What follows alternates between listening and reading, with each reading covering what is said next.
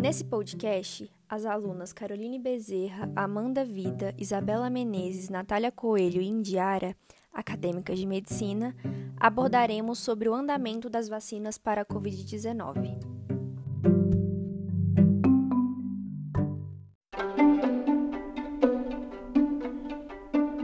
Agora eu vou falar sobre a importância da vacinação, mas primeiramente eu vou falar sobre como ela atua no nosso organismo. A vacina ela basicamente atua treinando as defesas do nosso organismo para reconhecer e combater microorganismos invasores antes deles instalarem uma doença no nosso corpo, né? É uma substância fabricada com microorganismos que protege o organismo contra determinadas doenças infecto-contagiosas.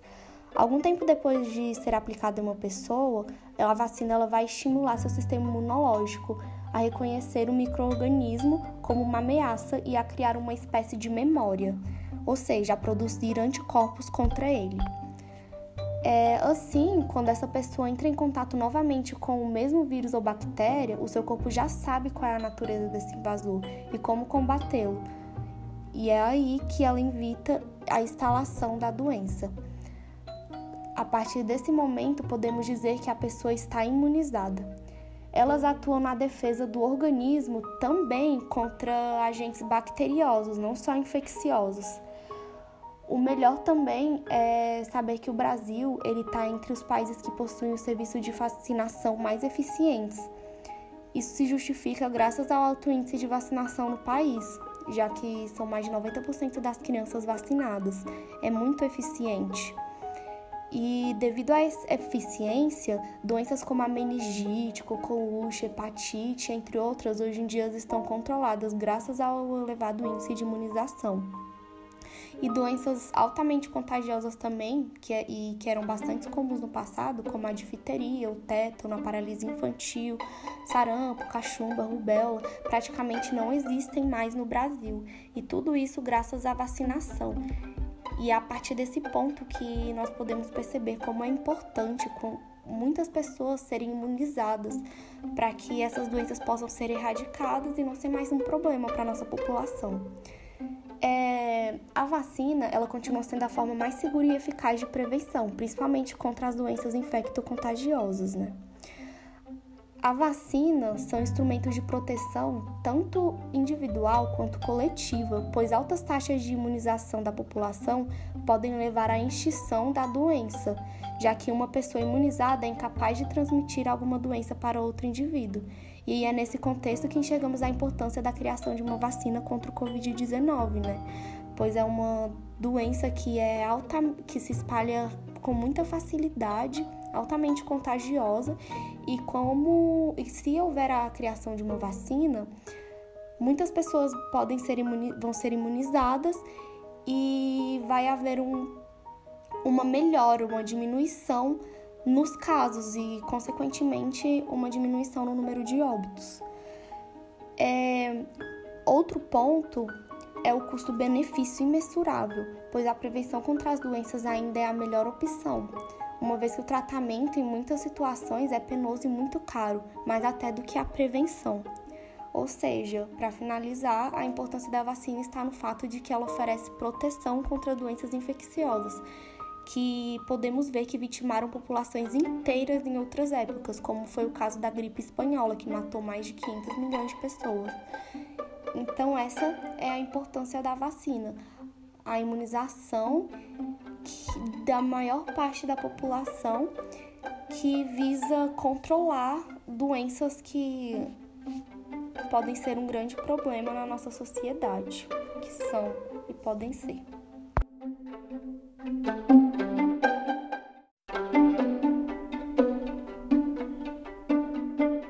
Todas as vacinas têm o objetivo de expor o indivíduo a um antígeno, que provoca uma resposta imune que pode bloquear ou matar o vírus. Existem pelo menos oito tipos diferentes de vacinas sendo testadas, que dependem do tipo de vírus ou da parte viral sendo utilizada. São elas: a vacina de vírus, que pode ser inativado ou enfraquecido, a vacina de vetor viral, que pode ser replicante ou não replicante, a vacina de ácido nucleico, que pode ser de DNA ou de RNA, e a vacina à base de proteínas, que pode ser com subunidade proteica ou partículas semelhantes a vírus. O primeiro tipo é a vacina de vírus. Este tipo de vacina pode utilizar o vírus enfraquecido ou inativado. Numa vacina de vírus enfraquecido, o vírus passa por processos até que adquira mutações que o façam menos capaz de causar a doença. Já nas vacinas de vírus inativados, o vírus é modificado com partículas químicas ou calor, de tal forma, de tal forma que se torna incapaz de causar infecção. Essas vacinas que usam apenas um pedaço do vírus ou um vírus morto não ativam muito o sistema imunológico e por isso precisam de adjuvantes substâncias que precisam ser adicionadas à vacina para induzir o sistema de alarme do corpo, como uma formulação de alumínio que vem sendo utilizada. Pelo menos sete grupos estão desenvolvendo vacinas que usam o próprio vírus. Apesar de ser um tipo de vacina já existente, vacinas que utilizam vírus requerem testes de segurança extensivos. Além disso, essa vacina é muito mais difícil de ser produzida em massa, pois seria necessária a produção de gigantescas quantidades do vírus, para depois atenuá-los ou inativá-los. A vacina de vetor viral utiliza um vírus, como sarampo ou adenovírus, que é geneticamente modificado para produzir proteínas do coronavírus. Esse vírus é o vetor viral. Quando injetado no organismo, o vírus apenas produz a proteína que deve ser bloqueada pelo sistema imunológico, não infectando o indivíduo com o Covid-19. Existem dois tipos de vacinas que utilizam vetores virais: as que ainda podem se replicar dentro das células e as que não podem porque os genes principais foram desativados. A replicação do vetor viral, como o vírus enfraquecido do sarampo, tendem a ser vacinas seguras e que induzem forte resposta imunológica. Já o vetor viral não replicante, como o adenovírus, não há nenhuma vacina licenciada com esse método, e doses de reforço podem ser necessárias para induzir imunidade de longa duração. Aproximadamente 25 grupos estão trabalhando com vacinas desse tipo. A vantagem desse método é que a resposta imunológica a um vírus ativo costuma ser mais forte. Isso é importante porque uma dose pode ser o suficiente, o que pode ser a melhor saída para terminar mais rapidamente com a pandemia. Entretanto, essa técnica também é experimental e nunca foi aprovada para o uso em humanos antes.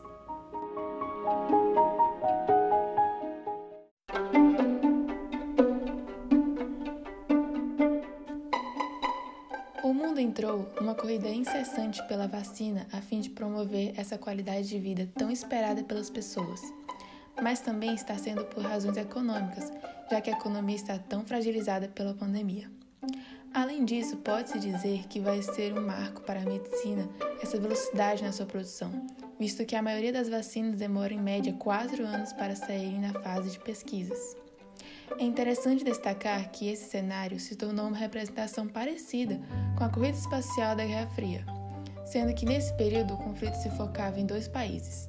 Já a pandemia foi uma situação prejudicial para todos, portanto a corrida teve focos mais variados.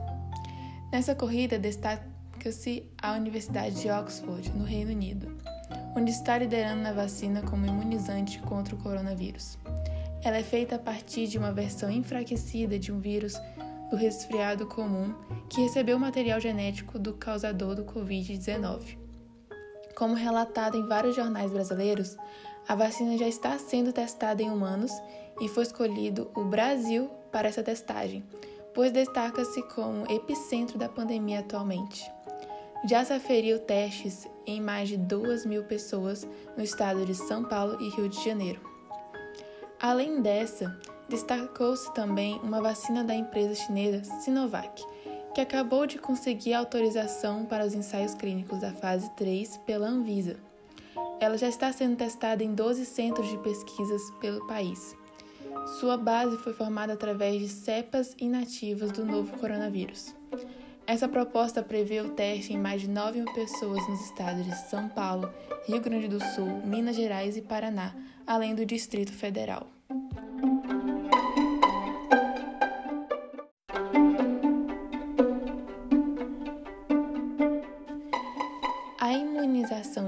Genética pelo DNA é uma técnica que se demonstra eficiente para respostas imunes humorais e celulares a antígenos de proteínas. A injeção direta de material genético em hospedeiro vivo faz com que uma pequena quantidade de suas células produza os produtos genéticos introduzidos. Elas têm respostas imunes adaptativas, as quais precisam codificar um antígeno e um adjuvacente. Essa é uma abordagem envolvendo a síntese de antígenos, que vem do metabolismo da célula hospedeira, onde o DNA do plasmídio direciona para codificar. O DNA plasmidial é aplicado por injeção intramuscular. Dentro das células, tem várias vantagens potenciais sobre a imunização com proteínas recombinantes exógenas ou organismos mortos. Portanto, as vacinas de DNA têm o potencial de induzir imunidade celular potente e talvez a longo prazo.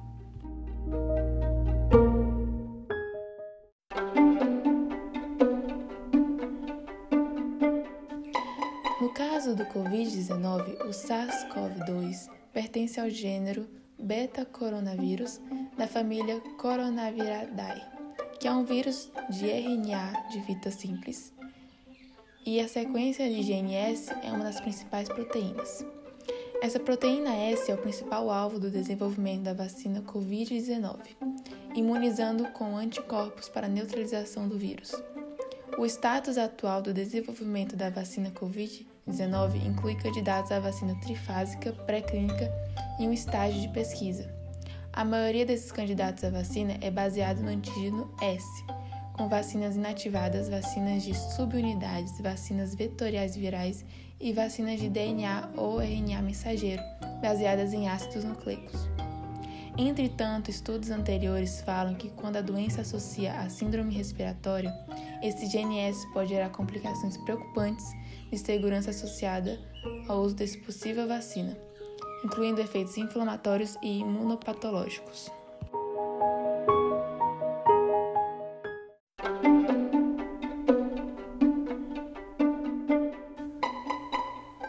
Seguindo o raciocínio de como as vacinas são feitas, vamos falar sobre a vacina contra o coronavírus utilizando o RNA mensageiro.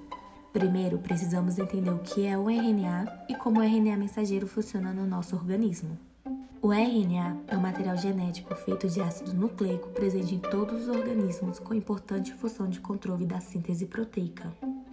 Assim, o RNA mensageiro armazena as informações para a síntese de uma proteína específica sendo os códons as três bases sequenciais que a formarão. Dessa forma, centros de pesquisa como a Coalition for Epidemic Preparedness Innovation, conhecida como CEP, o Centro de Pesquisa de Vacina do National Institutes of Health e a Moderna Therapeutics estão trabalhando em pesquisas com essa base para produzir uma vacina efetiva contra o novo coronavírus. Importante saber que a Moderna é uma startup norte-americana que se dedica ao desenvolvimento de vacinas personalizadas. Ela também foi responsável por grandes conquistas nos tratamentos do surto de Zika em 2015 aqui no Brasil, e que agora é uma das empresas que está à frente das pesquisas por uma vacina contra a Covid-19. E a sua vacina introduz no organismo uma imitação da proteína que existe na superfície do vírus. Então, essas empresas estão trabalhando da seguinte forma com a vacina. Ao ingerir no corpo um RNA mensageiro desenvolvido especificamente para a Covid-19, a vacina teria potencial para dizer às células que produzem a proteína do coronavírus, sem deixar o indivíduo doente. Isso faria com que o sistema imunológico produzisse anticorpos para lutar contra a infecção. Dessa forma, na fase 1 do ensaio clínico iniciado pelo Centro de Pesquisas de Vacina National Institutes of Health, e co-administrada pela Moderna Therapeutics, a Moderna divulgou no dia 18 de maio que os resultados foram positivos de maneira segura. Ademais, só teve uma reação em 8 dos 45 voluntários para o teste. Infelizmente, por se tratar de um vírus novo, não existem muitas informações sobre o mesmo, então temos que tomar cuidado e seguir a quarentena enquanto torcemos para a vacina, com base no RNA mensageiro, ter eficiência e efetividade.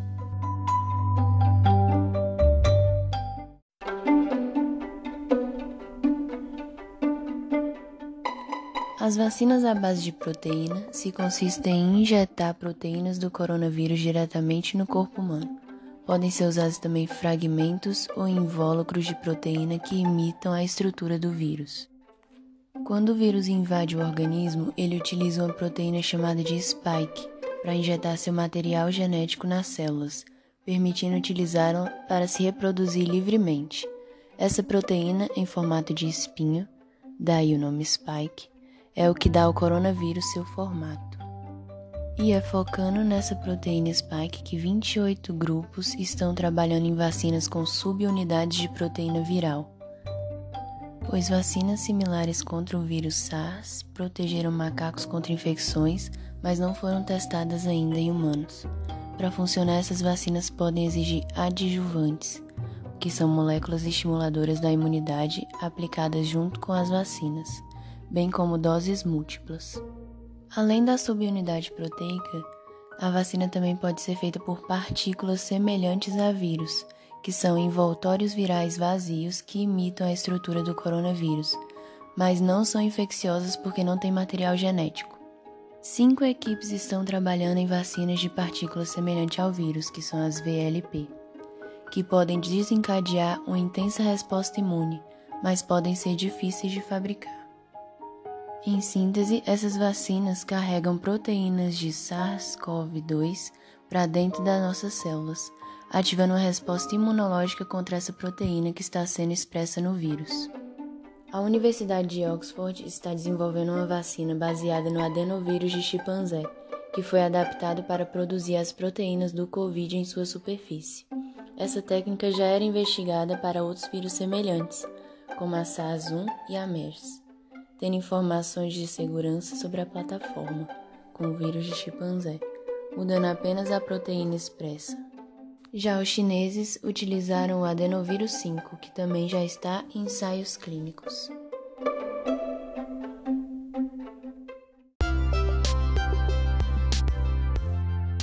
As fontes utilizadas para a apresentação desse podcast foram artigos e sites renomados, sendo eles site da Universidade Federal do Paraná, o site da Biotechnology Journal, sendo Progress and Concept for COVID-19 Vaccine Development, o jornal do The New York Times apresentando Different Approaches to a Coronavirus Vaccine, os artigos The Risk for Coronavirus Vaccines, a Graphical Guide do Calorie, e o artigo SARS-CoV-2 Vaccines Status Report da F. Kramer.